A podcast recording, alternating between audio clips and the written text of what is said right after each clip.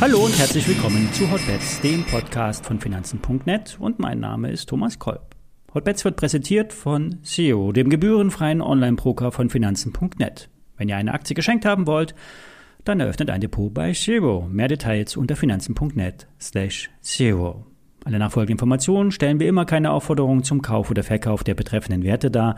Bei den besprochenen Wertpapieren handelt es sich um sehr volatile Anlagemöglichkeiten mit hohem Risiko.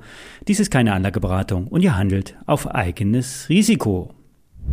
Gestern hat unser Wirtschaftsminister ein Osterpaket im Bundestag vorgestellt. Es geht um Gesetzesänderungen, in deren Mittelpunkt der Ausbau der erneuerbaren Energien steht. Konkret soll es bis 2035 soll die Stromversorgung komplett auf erneuerbare Energiequellen umgestellt werden. Aktuell sind es bereits um die 40 Prozent. Es geht hier im Kern um die Vereinfachung von Genehmigungsverfahren für Windparks und Solaranlagen. Der Ausbau soll teilweise aus dem milliardenschweren Klimapaket bezahlt werden. Für die Aktien aus der Solar- und Windbranche bedeutet das mehr Aufträge und hoffentlich auch mehr Gewinn. Denn ein hohes Auftragsvolumen kann derzeit nur selten in Marge übertragen werden. So kämpft der Windanlagenhersteller Nordex seit Jahren mit der Profitabilität. Unlängst wurden Produktionsanlagen in Deutschland geschlossen. Hohe Einkaufskosten, Logistikprobleme und beachtliche Produktionskosten lassen derzeit nur wenig Potenzial zu. Es kann aber auch nun zu einem Engpass in der Produktion kommen, wenn die Nachfrage plötzlich sprunghaft steigt. Und das könnte dann endlich die Margensituation bei Nordex verbessern. Die Analysten sind vorsichtig optimistisch. Die Kursziele liegen allerdings nur knapp über dem aktuellen Kursniveau.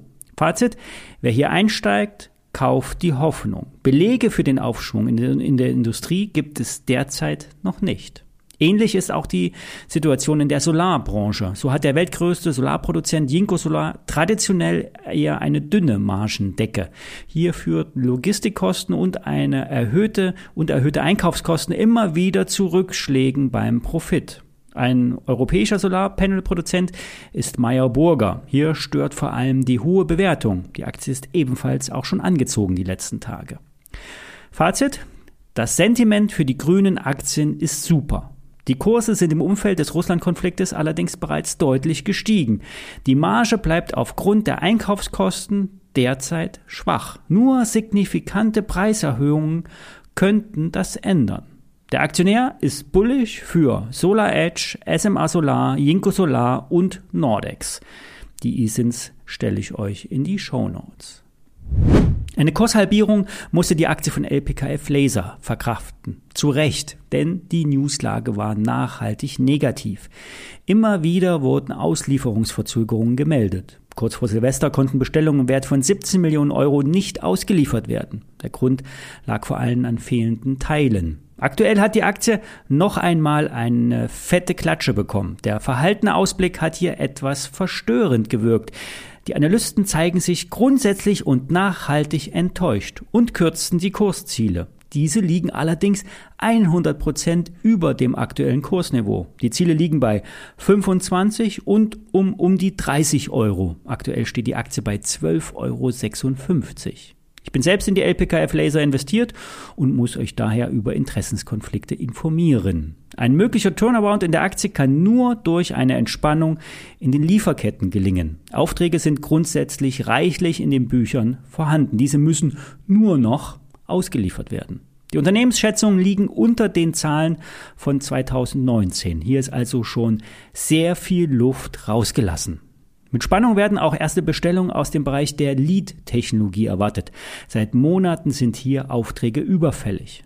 Die im eigenen Haus entwickelte Verfahrenstechnologie bearbeitet dünne Glasoberflächen, schnell und präzise. Und dieses Verfahren soll unter anderem in der Halbleiterindustrie Anwendung finden und soll eine neue Grundlagentechnologie darstellen. Michael Schröder, Nebenwerteexperte und Kenner der Branche, bleibt optimistisch und hat den Wert im Real Depot. Ich persönlich hoffe auf eine Erholung in Richtung 20 Euro. Das wären Stand heute 50 Prozent mehr. Gestern schrieb mich der Hotbets-Hörer Michael an. Er hat um mehr Updates bei den vorgestellten Aktien gebeten. Das will ich kurz machen. Bei SAP ist der Ausbruch noch nicht gelungen. Erst Ab dem Überwinden eines kleinen Abwärtstrends bei 102 Euro kann der Ausbruch über die wichtige Marke bei 104 Euro angegangen werden. Ich bleibe optimistisch. Die Analysten sehen bei der SAP eine Unterbewertung, einen Nachholeffekt im Cloud-Business und auch Potenzial im operativen Geschäft. Die Kursziele liegen 30 bis 50 Prozent höher. Mir würden kurzfristig schon 110 bis 117 Euro in der Aktie reichen. Unter 98 Euro geht es allerdings zu den letzten Tiefs. Bei Morphosis bestätigen höhere Tiefs den Aufwärtstrend. Es gibt keine News, was bei Morphosis schon mal eine gute Nachricht ist, denn in der Vergangenheit waren meistens Bad News die Regel. Die Aktie baut weiter die überverkaufte Situation ab. Kurzfristig kann es auf 30 Euro plus X gehen. Ich bleibe mit meinem Trade hier dabei. Wenn ihr zu einer alten Besprechung ein Update wollt, schreibt doch einfach eine Mail an hotbets.finanzen.net. Das gleiche Geld gilt generell auch für Wunschaktien. Wenn ich dazu etwas finde, dann greife ich auch gern die Werte auf. Ja, das war's für diese Woche. Am Freitag kommt kein Hotbets Podcast. Die Osterferien stehen an. Daher wird es auch die nächsten zwei Wochen ein paar weniger Trading-Besprechungen geben. Ich halte euch aber trotzdem auf dem Laufenden. Ich wünsche euch eine gute Zeit und bis nächste Woche.